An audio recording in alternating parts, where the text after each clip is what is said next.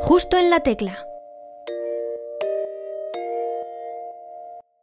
Bienvenidas y bienvenidos a un nuevo programa de la tercera temporada de Justo en la Tecla. Yo soy Sergio Casamayor y como ya sabéis, esta nueva temporada también estamos en YouTube. Ahí podéis conocer mucho mejor a nuestros invitados e invitadas como el de hoy. Por otro lado, en formato podcast seguimos disponibles en Spotify, Anchor y en Evox si nos buscáis por nuestro nombre. En el programa anterior, nuestra invitada Sofía Mores nos dejó una palabra que nuestro entrevistado de hoy deberá decir a lo largo de la entrevista. ¿Os daréis cuenta de cuándo dice la palabra escondida? Me ha venido la palabra alfombra. También podéis seguirnos en nuestras redes sociales, porque estamos en Twitter y en Instagram. Pero ahora sí que sí, hoy tenemos un programa lleno de sorpresas a Alex Perea. Motivo allí que no sea grande lo que tengo que decir. Justo en la tecla. En 1995 nació nuestro invitado de hoy, y desde pequeño nunca se ha rendido hasta llegar al día de hoy. Momento en el que ha lanzado a la luz su primer single, el cual formará parte de su primer EP.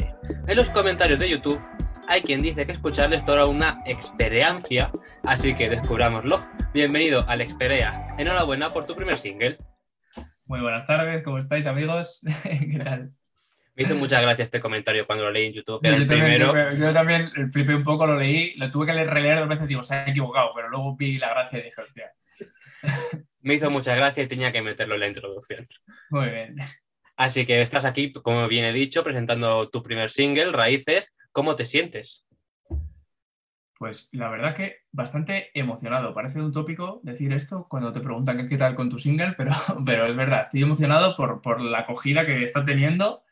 No, no a un nivel muy grande de, de alcance, porque bueno, soy un artista joven, nuevo y acabo de salir al mercado, pero sí de, del feedback que me está dando la gente, la verdad que, es que estoy muy contento con, con- con cómo le está gustando a la gente la canción. Está teniendo un buen recibimiento, ¿no? Súper, sí, estoy teniendo comentarios muy bonitos Como este. eh, como, es- como este, sí. Estoy teniendo comentarios muy bonitos del tema. Más que, oye, qué guay, cómo mola, qué de puta madre es la canción. Cosas un poco más profundas que me están llegando muchísimo, la verdad, y estoy muy contento.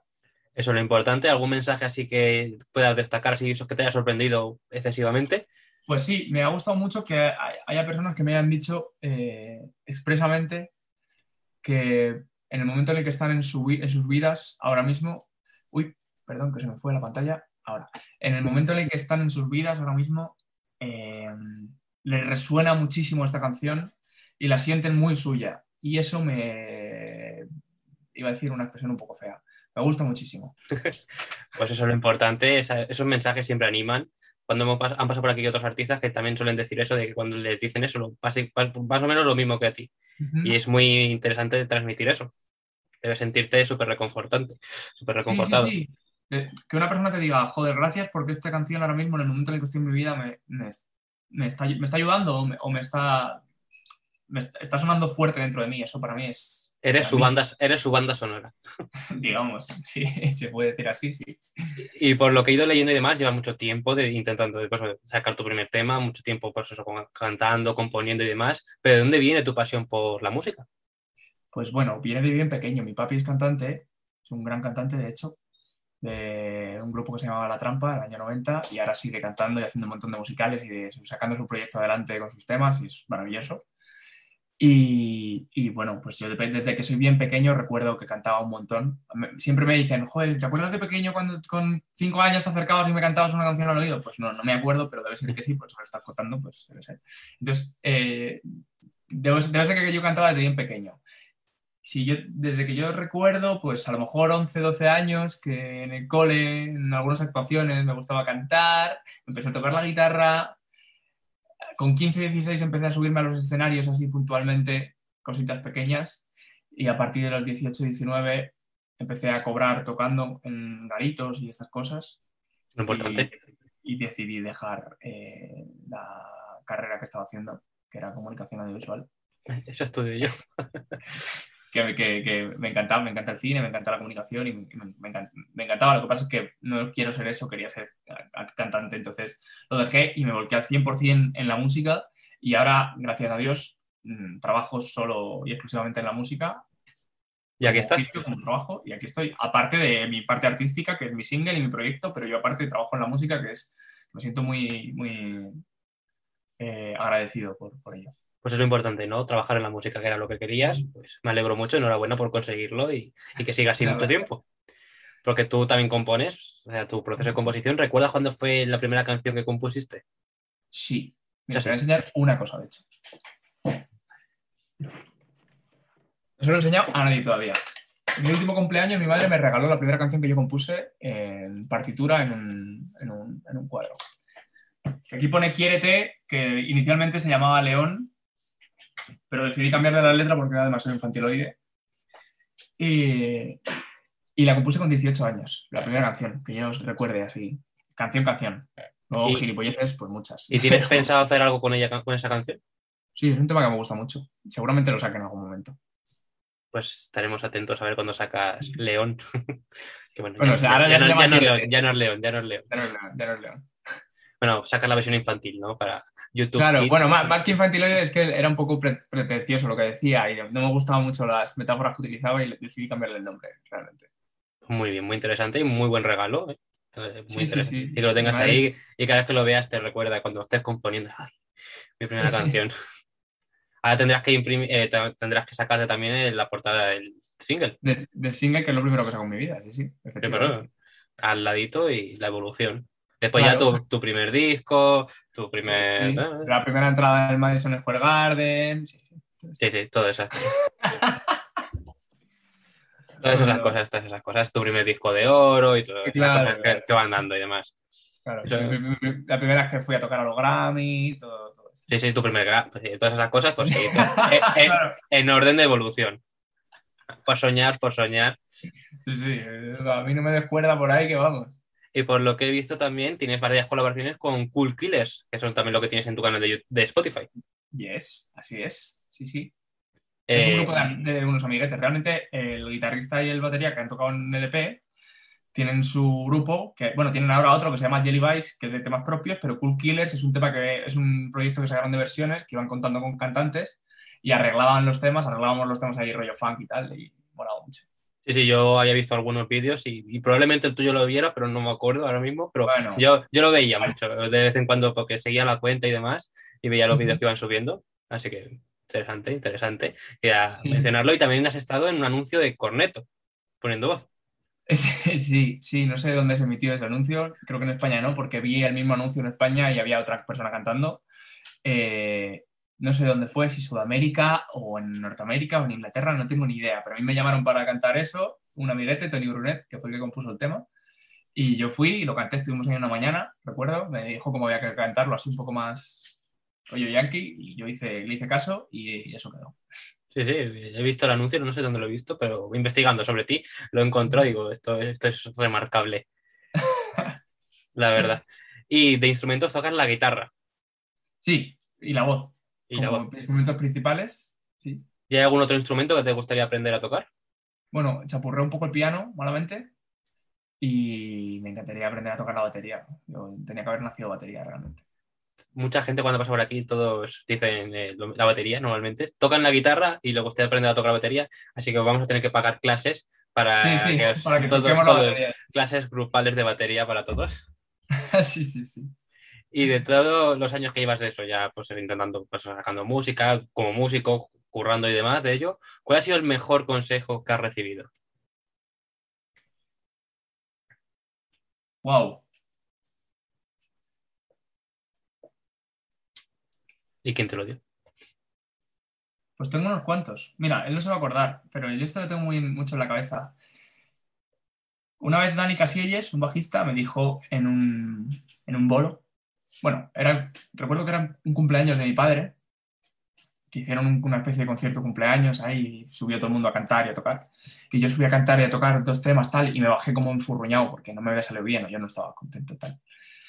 Y me dijo que, que, que, bueno, parece un consejo muy tonto, ¿no? Pero me dijo, esto también forma parte del camino, o sea, no, que no condicione el momento en el que estás para lo que es el compendio de tu vida. Y eso lleva a una lección muy grande, que es que tu momento, tu, tu momento de tu vida, el que vives ahora, es este, con respecto a esto que es toda tu vida, con lo cual no hay que darle tanta relevancia a todo lo que haces y todo lo que pasa. Sí que es cierto que yo soy una persona súper perfeccionista y trato de que todo esté a mucho nivel, a todo el que yo pueda ofrecer. Evidentemente no voy a demandar algo a más nivel de lo que yo pueda dar, pero sí que trato de que todo esté muy al límite de donde yo llego o de, de donde me da la oreja. Soy muy exigente, es verdad, pero luego tampoco me como mucho el tarro y digo, bueno, esto es un momento más en mi vida y hay que seguir. Y también otro consejo que me han dado siempre que lo sigo a rajatabla es sigue. Sigue porque vas bien. Sigue porque vas bien. Sigue porque vas bien. En los días que no salen las cosas, porque hay muchos días que no salen las cosas, que no te toca bien, que no, estás, no te encuentras, que estás cantando y estás diciendo, va, no, esto no es. Hay una voz dentro de mí que me dice siempre, no pares, sigue. Y a ese consejo le hago mucho caso siempre. A seguir, a seguir. Es tu voz interior. Sigue, sigue. Para seguir llenando la pared. De, de lo que, de, lo, de lo que venga, claro. Es muy, muy interesante, muy buen consejo que seguro que a alguien que nos esté viendo le sirve también. A alguien le sirve, Y, y se lo va a quedar también. Va a escuchar tu voz, vamos a poner en bucle. Sigue, sigue, sigue. sigue, sigue, sigue, no pares, sigue, sigue, sigue, no pares. Y nunca pares y al final conseguirás todo lo que te propongas, como hoy que vienes a presentarnos tu primer tema Raíces. Vamos a hablar un poquito de la hora, porque ¿qué nos hablas? Porque por lo que yo sé, tú le das mucha importancia a las letras. Sí, muchísima. Mucho más que antes y cada vez más. Porque creo que los temas que se quedan, al final me he dado cuenta de que la gente, realmente, a la gente, al grosso del público, a la media de público español, la gente que te llena un estadio, le importa mucho lo que estás contando, más de lo que creemos los artistas. O sea, les importa mucho, de verdad. Y yo vengo de una escuela más de músicos que de artistas. Y entonces, en- en- entre músicos siempre ha sido como la letra algo secundario, que esta conversación la tenido siempre, es como, bueno, la letra es como una excusa para una canción, ¿no? Y no. La letra es lo que hace que la gente se quede con tu tema para el resto de su vida. O sea, eh, para mí una de las referencias de escritura es Bob Dylan y es desde hace muy poco, porque a mí antes realmente sí que me entendía lo de las letras, me gustaban las letras de las canciones, me, me gustaba la canción y luego leía la letra y si la letra estaba guay, pues mira, de puta madre. Pero llegó un momento en el que empecé a ver los temas como, como mensajes, ¿no? Y, tío, empecé a fliparlo y a leer más que a, que a- que a escuchar y empecé a flipar con, con la grandeza de, de la gente que, que se ha quedado ahí para los restos. Por ejemplo, Bob Dylan, que me lo enseñó la persona con la que he compuesto, con la que he escrito raíces. eh, él fue quien me enseñó, Luis Roth, fue quien me enseñó a Bob Dylan. Y empecé a, a leerle, a leerle con él, me empezó y empecé a ver la, la grandeza de los mensajes que contaba, que 70 años después de haberse dado ese mensaje, cuando él tenía 25 años, yo en Madrid, en la otra punta, punta del mundo, me pongo con sus letras, las leo y me echo a llorar y siento que el mensaje es más potente que nunca. Masters of War o Hard Brain is Gonna Fall, eh, Times Are Changing, yo qué sé, son mensajes tan potentes que incluso 70 años después se, Sí. siguen vibrando a la misma frecuencia. Entonces ahí me di cuenta de lo importante que es lo que estás contando en una canción y cómo lo estás contando. Por eso hay- ahora he empezado a formarme muchísimo en, escribir mejor, en, componer mejor y sobre todo en vivir mucho más. Y cuando digo vivir más, no más cosas, sino vivir más consciente las cosas porque sacas mucha, mu- mu- mucha experiencia y mucho mensaje del mundo que luego puedes plasmar en- en lo que cuentas.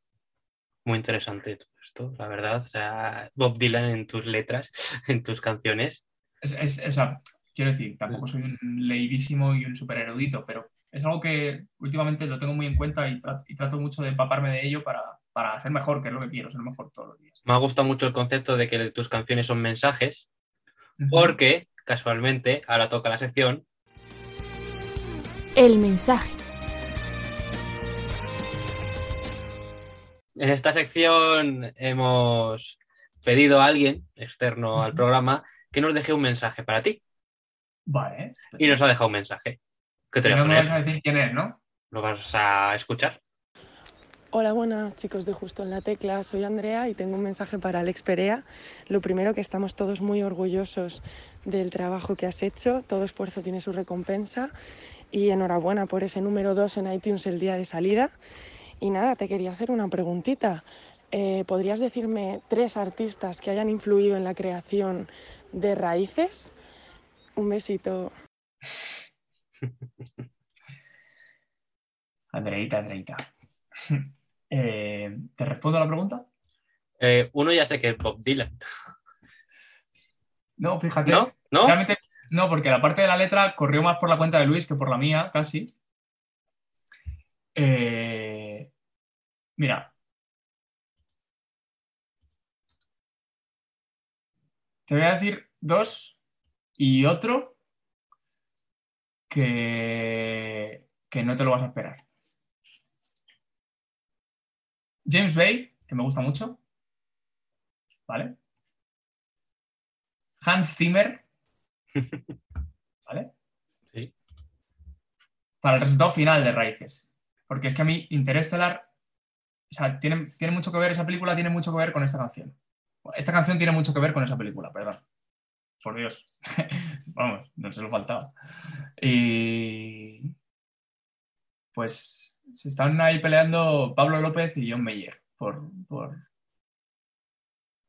por ver quién ha influido Eh, más en ¿quién, es el, quién es el tercero, ¿no? En. Sí. Pues John Mayer hace unos programas, un artista llamado Clayson pasó por este programa y también nos contó que era super fan. Y ahí es cuando descubrí, yo no sabía quién era John Mayer hasta hace la semana pasada, que grabé el programa con Clayson. Es Sí. mi máxima referencia. O sea, le tengo ahí encima en una camiseta y los discos y que están metidos. Pues un saludo para John Mayer, que ya tiene que ser fan del Que nos programa. estará viendo seguramente. Seguro. Y un saludo para Andrea por dejarnos esta pregunta y Un saludo para Andrea, muchas gracias, que la quiero muchísimo, Andrea. pues un saludo para ella. Ha sido un honor tenerla aquí dejando esta pregunta porque ha mencionado que tuviste un alto puesto en iTunes. Sí, es increíble, no, no, no entiendo yo eso muy bien tampoco, pero bueno, mira, al número dos, o sea, yo miraba la lista y no daba crédito, o sea, estaba Harry Styles por ahí abajo y diciendo, pero ¿esto qué es? Sí, sí, increíble. Eh, Es genial eso. Eh, iTunes, los misterios de iTunes. Sí, bueno, a ver, entiendo también que tengo mucha gente que me quiere muchísimo, no es que yo tenga aquí ningún eh, leche de fan- de fans, es, la movida es que eh, seguramente cuando saque el single por primera vez, que nunca sacó nada, pues todo- que todo quiere habrá dicho, vamos a comprarlo.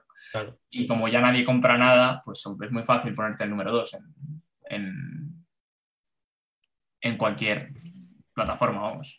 No es tan fácil si no lo consigue todo el mundo, ¿eh? También te digo. Lo has Ah, conseguido tú. eh, También te digo. Pues bueno, eh, vamos a seguir, ¿no? Sí. Con otro mensaje. Ah, que hay más mensajes, pero bueno, eso qué es, ¿no? Hola, soy Raquel Lam. Me paso por aquí pues para decirte que aunque sabemos que la espera ha sido muy larga, eh, ha merecido la pena y no puedo estar más contenta por ti. Es todo un trabajazo. Y ahora sí, cuéntanos Alex. ¿Hay alguna frase en concreto de esta canción Raíces que cuando la estás cantando o la estás escuchando sientas o digas, esta frase me representa y por qué? Ni Rachel. Eh, sí, hay una frase en concreto que para mí es bastante importante.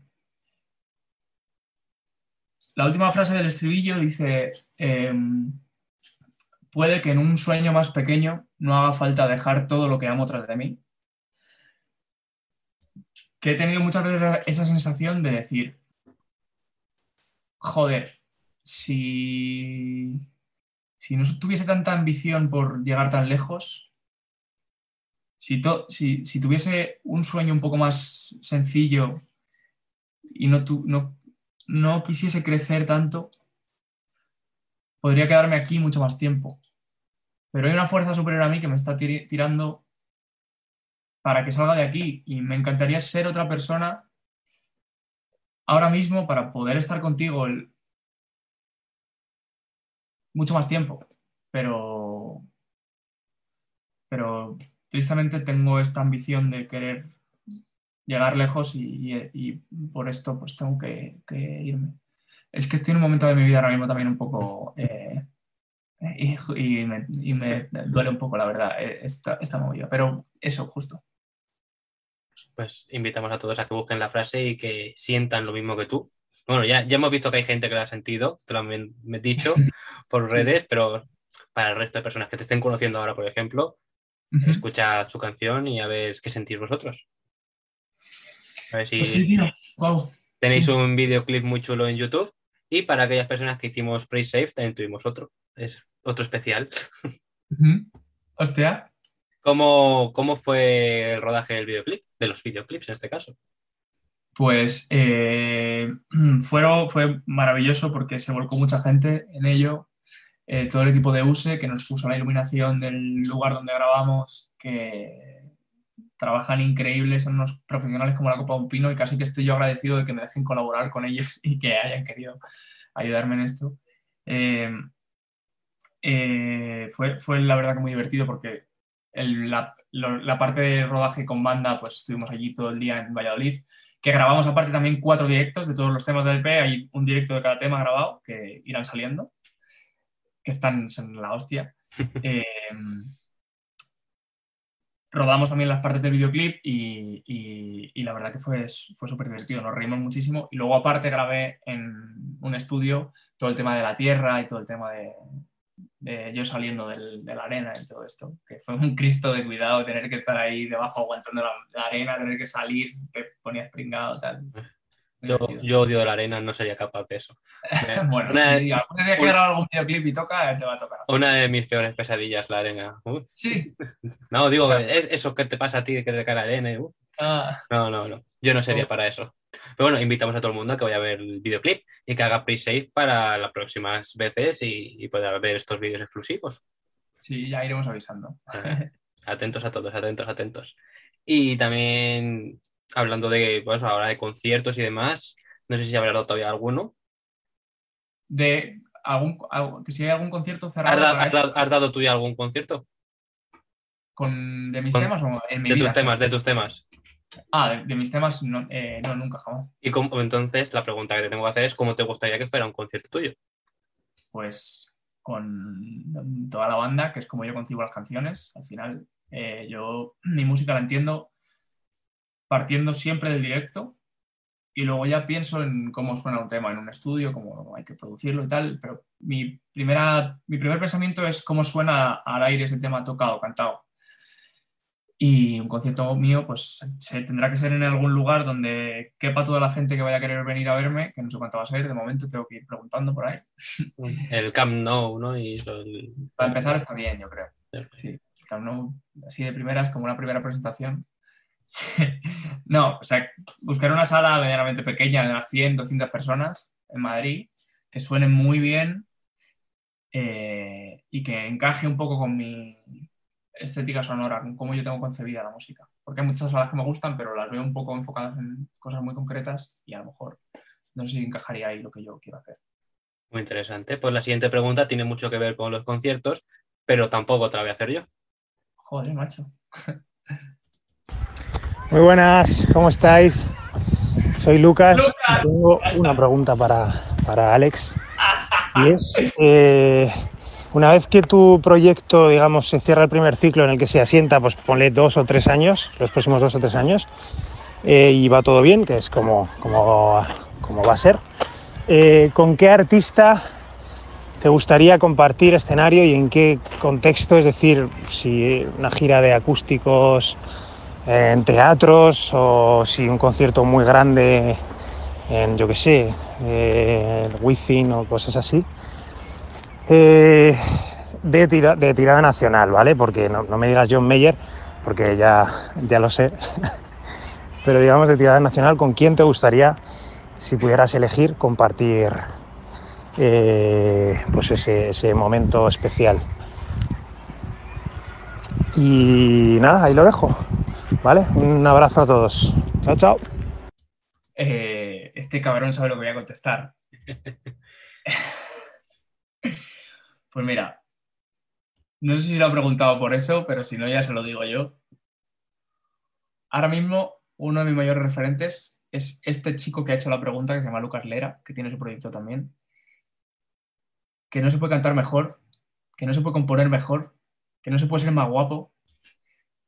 Si, si mi proyecto está sentado eh, y yo tengo que hacerme una gira de teatros en acústico o de conciertos compartidos, yo me lo haría con el señor Lucas Lera, que es para mí un referente y no sabe, no sabe él la suerte que tengo yo de tenerle como colega y de poder irnos por las mañanas a la dehesa de la villa a pasear sin camiseta, a, que nos, a quemarnos con el sol y a despotricar del mundo y a hablar de lo mal que está el mercado y a, y a darnos mucho amor, que nos damos muchísimo amor. Eh, Lucas y yo nos queremos muchísimo. Yo, para mí, si pudiese elegir, le elegiría a él.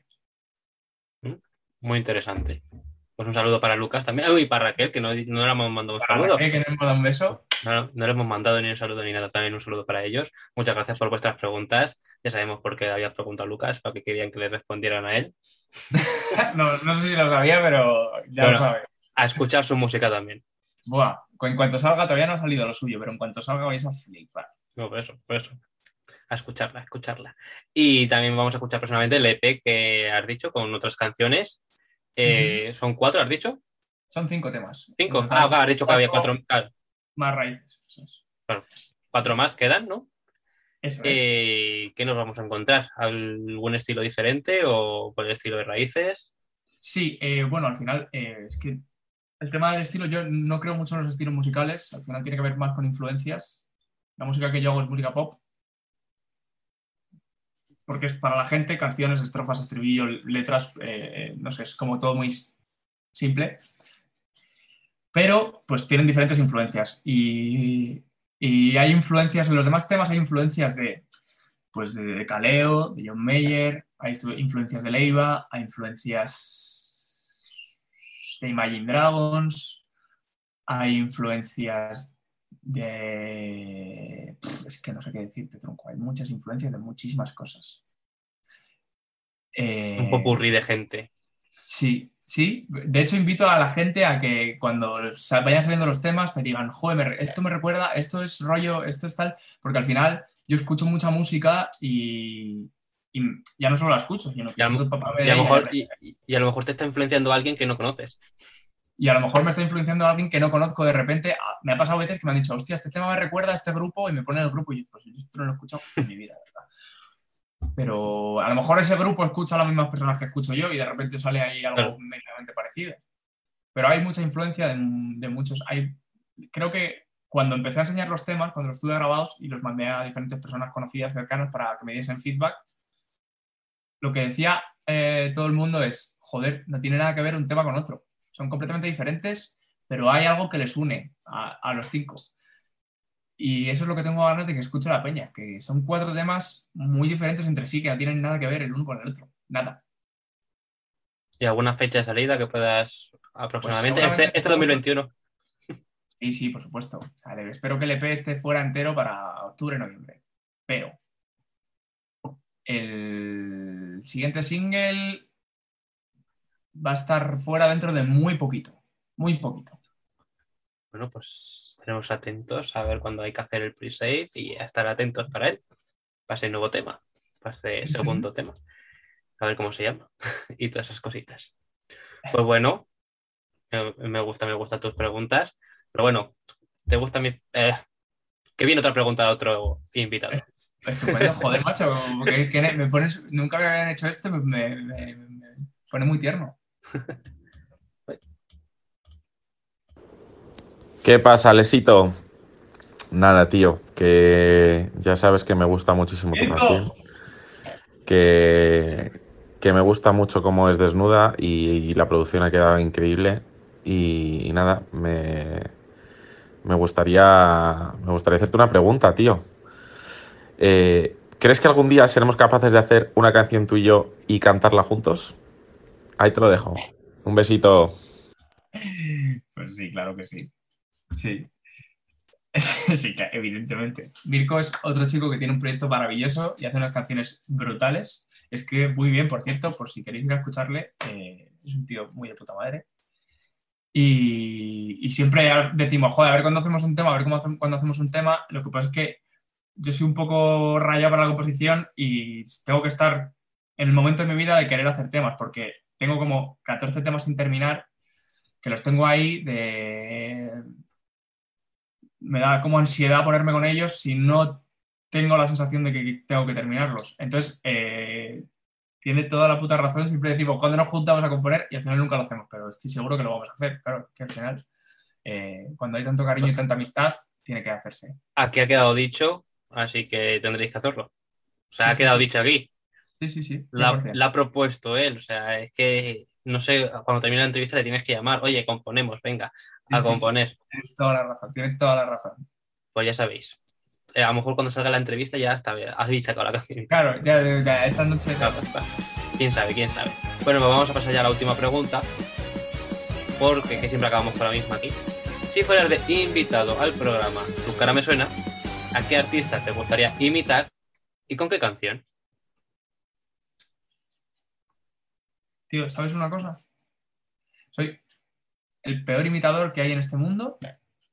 Eh, no sé cuál es, quién es el peor, pero yo estoy debajo, seguro. O sea, y aparte, es que eh,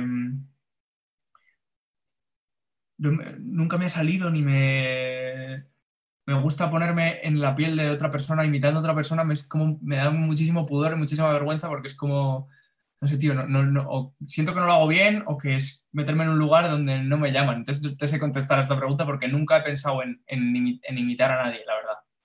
Bueno, pues también puedes responder eso. No tienes por qué imitar a nadie.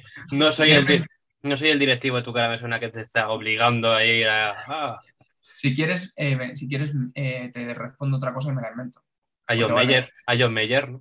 Sí, bueno, podría intentar imitarle, pero, o sea, hay que tener los cojones gordos para Hay, intentar hay gente que va a imitar ahí después os canta el tema como si fuera una cover, así que, Ya, bueno, sí, también es verdad. sí, sí. así que nos quedamos con John Mayer como respuesta. Cover o versionar a cualquier persona. Yo podría, podría intentar versionar o hacer un cover a cualquier persona, pero imitar, uf.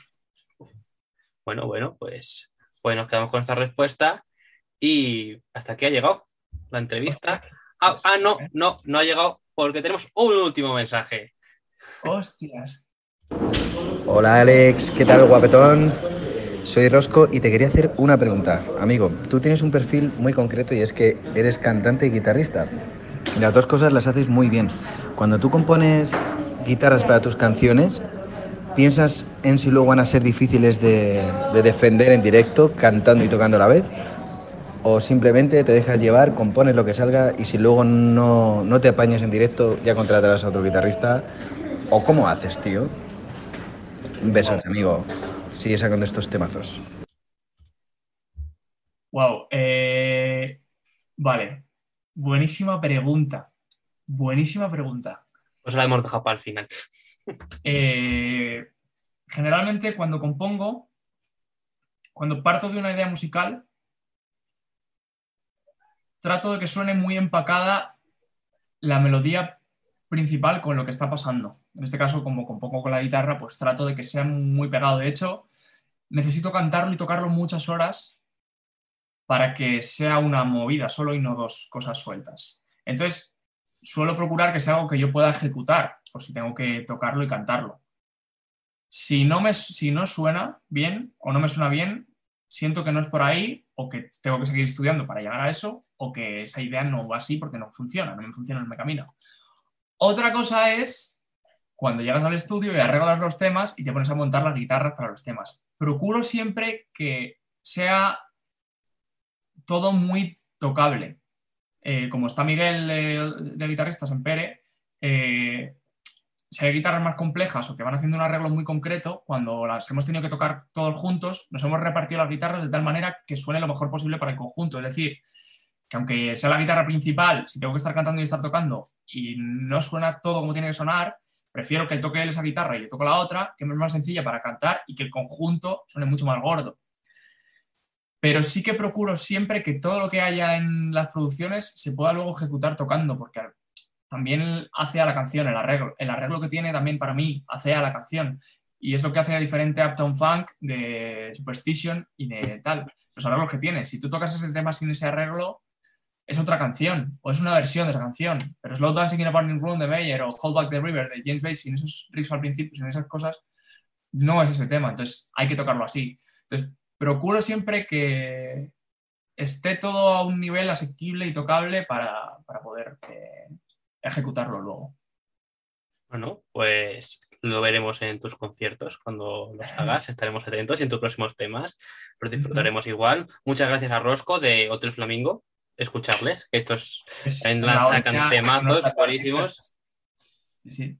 Sí, yo los escucho mucho además. Y también gracias a José de Mirko, A Mirko también. que sí, no, que no les hemos dicho nada tampoco. Y a Rachel Lamb, que también tiene su proyecto y tiene sus temas. realmente tienen, todos son artistas y ir a escucharles. a. Seguidlos a todos. Os dejaremos las redes sociales por aquí abajo, como en la tele.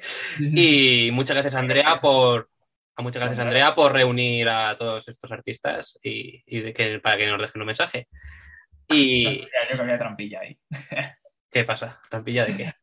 Quédate, que Andrea es muy leanta para todas estas cosas. Bueno, bueno. Y, y bueno, hasta aquí llega la entrevista. Muchísimas gracias por. me ha emocionado mucho me ha hecho mucha ilusión. ¿eh? O sea, me, me- me ha encantado esta entrevista. Creo que es 10. Me alegro mucho, me alegro mucho de la intención, obviamente, que fuera un programa especial, que pasamos un buen rato aquí charlando de tu proyecto y demás. Estaremos atentos a tus próximas canciones, a que llenes la pared. Y una cosa, ¿has dicho la palabra alfombra? ¿no? No, sabía dónde la quería decir, pero no ha, no ha ido la conversación por ahí y no sabía cómo meterla con calzador y he dicho, se va a notar mucho. Bueno, pues nada, no. Lo siento, lo siento. Lo Nah. siento muchísimo. Nada, no, se ha perdido el juego. Ay, qué, qué pequeña- qué pena. qué He perdido pena. yo, he perdido yo que no sabía. Te lo digo, has perdido, has perdido. No pasa nada. Pues mucha suerte, mucho éxito y ojalá vuelvas pronto. Muchas gracias. Adiós. Ha sido un encanto. Chao. ¿Cómo iba a saber cuando decidí escapar? Que era más fácil correr que echar a. La semana que viene tenemos a una invitada que la temporada pasada nos dejó un mensaje para uno de nuestros entrevistados. ¿Quién será? El miércoles lo descubriréis. Yo soy Sergio Casamayor y esto ha sido Justo la Tecla. Hasta el miércoles.